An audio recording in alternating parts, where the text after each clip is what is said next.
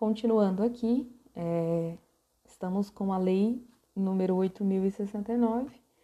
Ela dispõe sobre o Estatuto da Criança e do Adolescente. Paramos no capítulo 2. Do direito à liberdade, ao respeito e à dignidade. É, artigo 15. A criança e o adolescente têm direito à liberdade, ao respeito e à dignidade como pessoas humanas em processo de desenvolvimento e como sujeitos de direitos civis, humanos e sociais garantidos na Constituição e nas leis. Artigo 16. O direito à liberdade compreende os seguintes aspectos: inciso 1, ir, vir e estar nos logradouros públicos e espaços comunitários, ressalvados as restrições legais. 2. Opinião e expressão crença e culto religioso, brincar, praticar esportes e divertir-se, participar da vida familiar e comunitária sem discriminação, participar da vida pública, na, da vida política na forma da lei, buscar refúgio, auxílio e orientação. Artigo 17. O direito ao respeito consiste na invio inviolabilidade da integração física, psíquica e moral da criança e do adolescente, abrangendo a preservação da imagem, da identidade, da autonomia, dos valores, ideias e crenças, dos espaços e objetos pessoais. Artigo 18. É dever de todos velar pela dignidade da criança e do adolescente, pondo-os a salvo de qualquer tra tratamento desumano violento, aterrorizante, vexatório ou constrangedor. É dever de todos. Artigo 18-A. A criança e o adolescente têm o direito de ser educados e cuidados sem o uso de castigo físico ou de tratamento cruel ou degradante como formas de correção, disciplina, educação ou qualquer outro pretexto, pelos pais, pelos integrantes da família ampliada pelos responsáveis, pelos agentes públicos executadores de medidas socioeducativas ou por qualquer pessoa encarregada de cuidar delas, tratá-los, educá-los ou protegê-los. Parágrafo único. Para fins desta lei, considera-se como castigo físico a ação de natureza disciplinar ou punitiva aplicada com o uso da força física sobre a criança ou adolescente que resulte em sofrimento físico ou lesão. É, tratamento cruel ou degradante é a conduta ou forma cruel de tratamento em relação à criança ou, ou ao adolescente que humilhe ou ameace gravemente ou ridicularize. Artigo 18b os pais, os integrantes da família ampliada, os responsáveis, os agentes públicos, executores de medidas socioeducativas ou qualquer pessoa encarregada de cuidar as crianças e adolescentes, tratá-los, educá-los ou protegê-los que utilizarem de castigo físico ou tratamento cruel ou desagrade como opa, é, que utilizarem como castigo físico, tratamento cruel ou degradante, como formas de correção, disciplina, educação ou qualquer outro pretexto, estarão sujeitos, sem prejuízo de outras sanções cabíveis, às seguintes medidas que serão aplicadas de acordo com a gravidade do caso. Encaminhamento a programa oficial ou comunitário de proteção à família encaminhamento a tratamento psicológico ou psiquiátrico, encaminhamento a cursos ou programas de orientação, obrigação de encaminhar a criança a tratamento especializado ou advertência. Parágrafo único. As medidas previstas neste artigo serão aplicadas pelo Conselho Tutelar sem prejuízo de outras providências legais repetindo que pode ser que seja uma questão de prova. Todas as pessoas que tiverem é, responsabilidade com a criança ou adolescente é, inclusive agentes públicos executores de medidas socioeducativas. É, eles têm a missão de protegê-los e educá-los e, caso utilizem castigo físico ou tratamento cruel ou degradante como forma de correção, disciplina, educação ou qualquer outro pretexto, eles estarão sujeitos a 1. Um, encaminhamento a programa oficial ou comunitário de proteção à família. 2. Encaminhamento a tratamento psicológico ou psiquiátrico. 3. Encaminhamento a cursos ou programas de orientação. 4. Obrigação de encaminhar a criança a tratamento especializado ou advertência. No parágrafo único, temos que as medidas previstas neste artigo serão aplicadas pelo Conselho Tutelar, sem prejuízo de outras providências legais. Passando para o capítulo 3, é, falamos do direito à convivência familiar e comunitária. É, este é o. A gente está falando sobre os direitos fundamentais das crianças, são três, a gente está falando no momento do direito à convivência familiar e comunitária. Artigo 19. É direito da criança e do adolescente ser criado e educado no seio da sua família e, excepcionalmente, em família substituta, assegurada a convivência familiar e comunitária em ambiente que garanta o seu desenvolvimento integral. Parágrafo 1. Toda criança ou adolescente que estiver inserido em programa de acolhimento familiar ou institucional terá sua situação reavaliada, no máximo, a cada três meses. Repetindo, toda criança ou adolescente que estiver inserido em um programa de acolhimento familiar ou institucional terá sua situação reavaliada no máximo a cada três meses, devendo a autoridade judiciária competente, com base em relatório elaborado por equipe interprofissional ou multidisciplinar, decidir de forma fundamentada pela possibilidade de reintegração familiar ou pela colocação em família substituta, em quaisquer das modalidades previstas no artigo 28 desta lei quem emite o relatório para reintegrar ou colocar a criança ou adolescente em família substituta é a equipe interprofissional ou multidisciplinar. Parágrafo 2.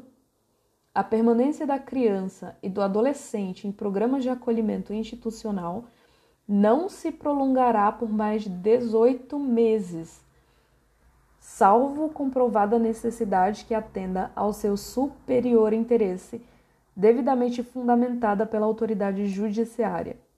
Repetindo, a permanência da criança e do adolescente em programa de acolhimento institucional não se prolongará por mais de 18 meses, salvo comprovada necessidade que atenda ao superior interesse e devidamente fundamentada pela autoridade judiciária. Parágrafo 3.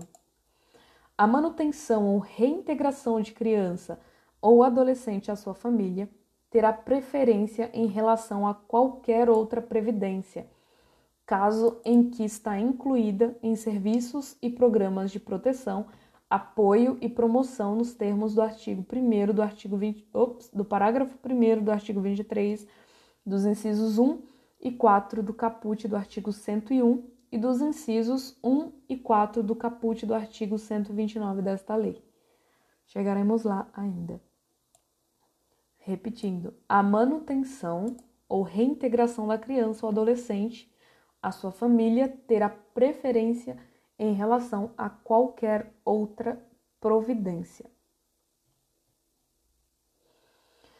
Parágrafo 4 será garantida a convivência da criança e do adolescente com a mãe ou o pai privado de liberdade por meio de visitas periódicas promovidas pelo responsável ou nas hipóteses de acolhimento institucional pela entidade responsável, independentemente de autorização judicial.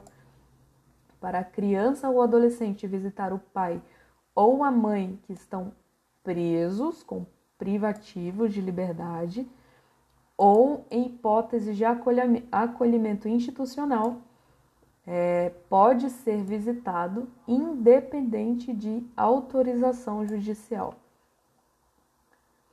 Parágrafo 5. Será garantida a convivência integral da criança com a mãe, adolescente que estiver em acolhimento institucional. A convivência da criança com uma mãe adolescente está garantida. Parágrafo 6. A mãe adolescente será assistida por equipe especializada multidisciplinar. Artigo 19-A. A gestante ou mãe que manifeste interesse em entregar o seu filho para adoção antes ou logo após o nascimento será encaminhada à Justiça de Infância e Juventude. A gestante ou mãe que manifeste interesse em entregar o filho para adoção antes ou logo após o nascimento será encaminhada à Justiça de Infância e da Juventude. Parágrafo 1. A gestante ou mãe será ouvida pela equipe interprofissional da Justiça da Infância e da Juventude, que apresentará o relatório à autoridade judiciária, considerando-se inclusive os eventuais efeitos do estado gestacional e puerperal. A gestante será ouvida pela equipe interprofissional da Justiça da Infância e da Juventude. Esta equipe apresentará o relatório para uma autoridade judiciária, considerando os efeitos do estado gestacional ou puerperal. Parágrafo 2. De posse do relatório, a autoridade judiciária poderá determinar o encaminhamento da gestante ou mãe, mediante a sua expressa concordância, à rede pública da saúde e assistência social para atendimento especializado. De posse do relatório, a autoridade judiciária poderá determinar o encaminhamento da gestante ou mãe mediante a sua expressa concordância, à rede pública de saúde e assistência social para atendimento especializado. Parágrafo 3.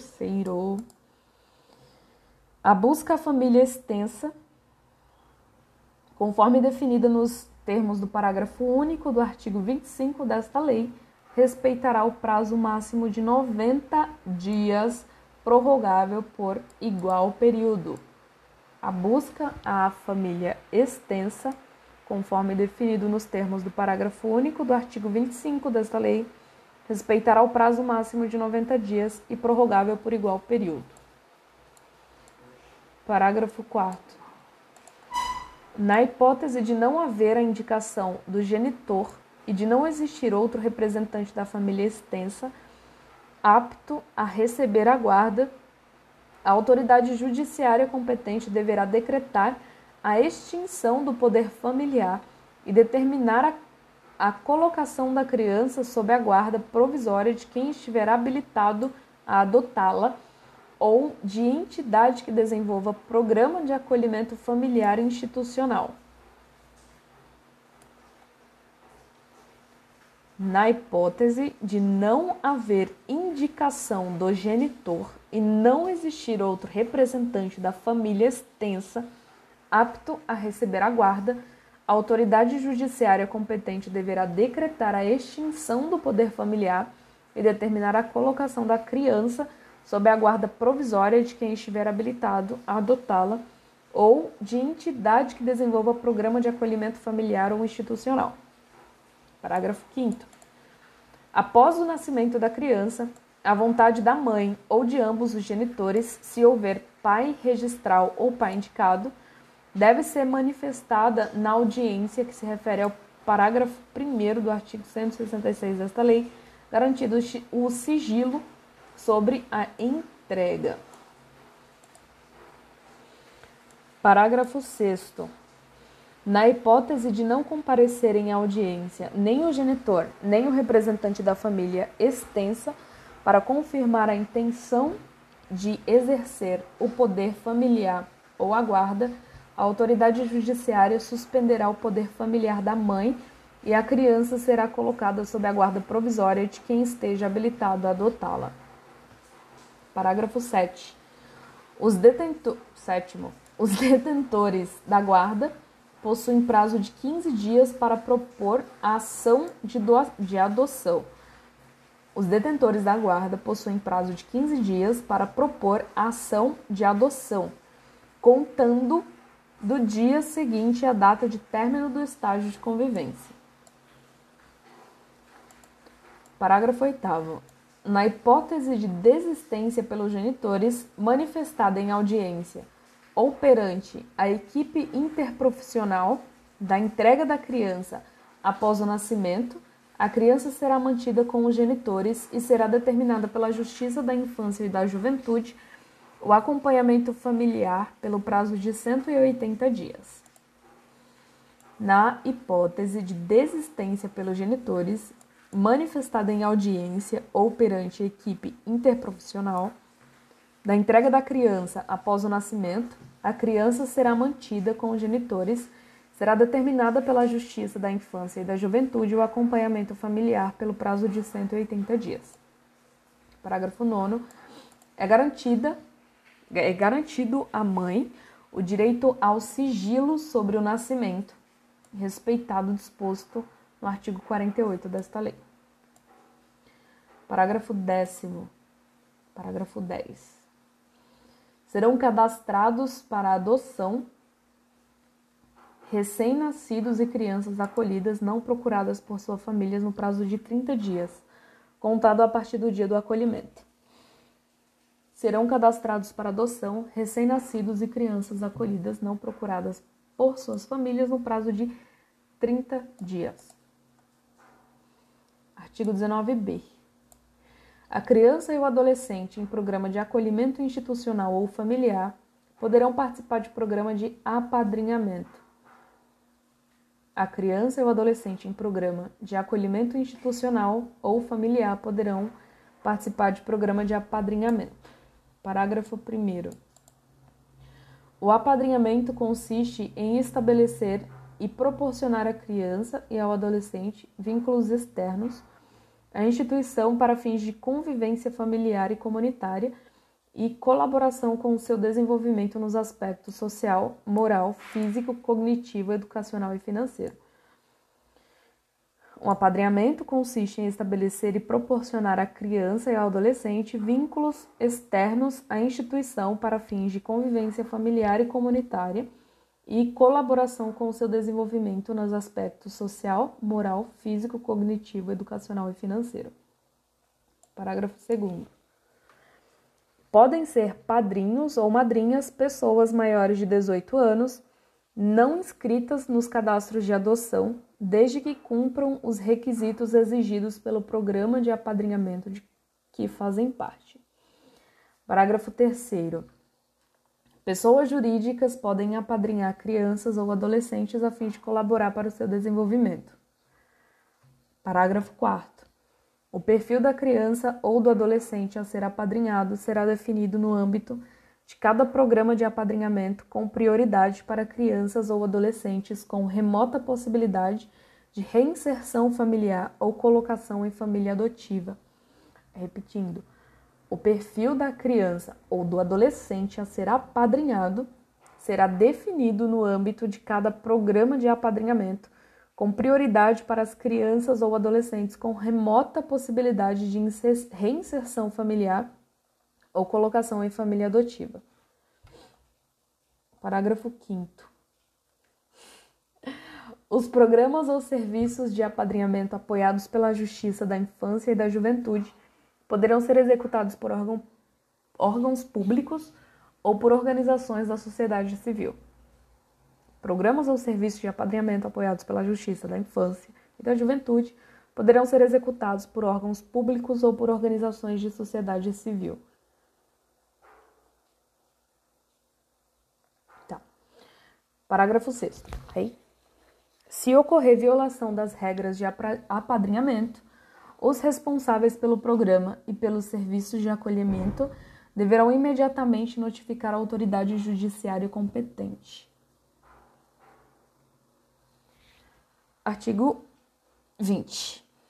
Os filhos, havidos ou não, da relação do casamento ou por adoção, terão os mesmos direitos e qualificações, proibidas quaisquer designações discriminatórias relativas à filiação. Artigo 21. O poder familiar será exercido em igualdade de condições pelo pai e pela mãe na forma de qual na forma do que dispuser a legislação civil, assegurado a qualquer deles o direito de, em caso de discordância, recorrer à autoridade judiciária competente para a solução da divergência. Artigo 22. Aos pais, vou ler de novo 21, que eu buguei.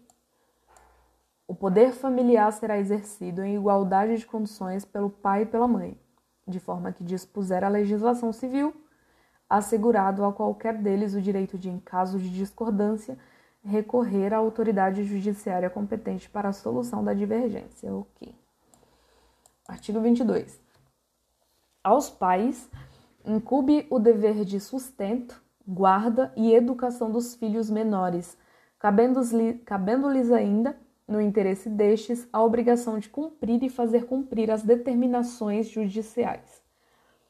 Parágrafo único. A mãe e o pai, ou responsáveis, têm direitos iguais e deveres e responsabilidades compartilhados no cuidado e na educação da criança, devendo ser resguardado o direito de transmissão familiar de suas crenças e de suas culturas, assegurados os direitos da criança estabelecidos nesta lei. Artigo 23. A falta ou carência de recursos materiais não constitui motivo suficiente para a perda ou a suspensão do poder familiar. Parágrafo 1. Não existindo outro motivo que por si só autorize a decretação da medida, a criança ou adolescente será mantido em sua família de origem a qual deverá obrigatoriamente ser incluída em serviços e programas oficiais de proteção, apoio e promoção. Parágrafo 2.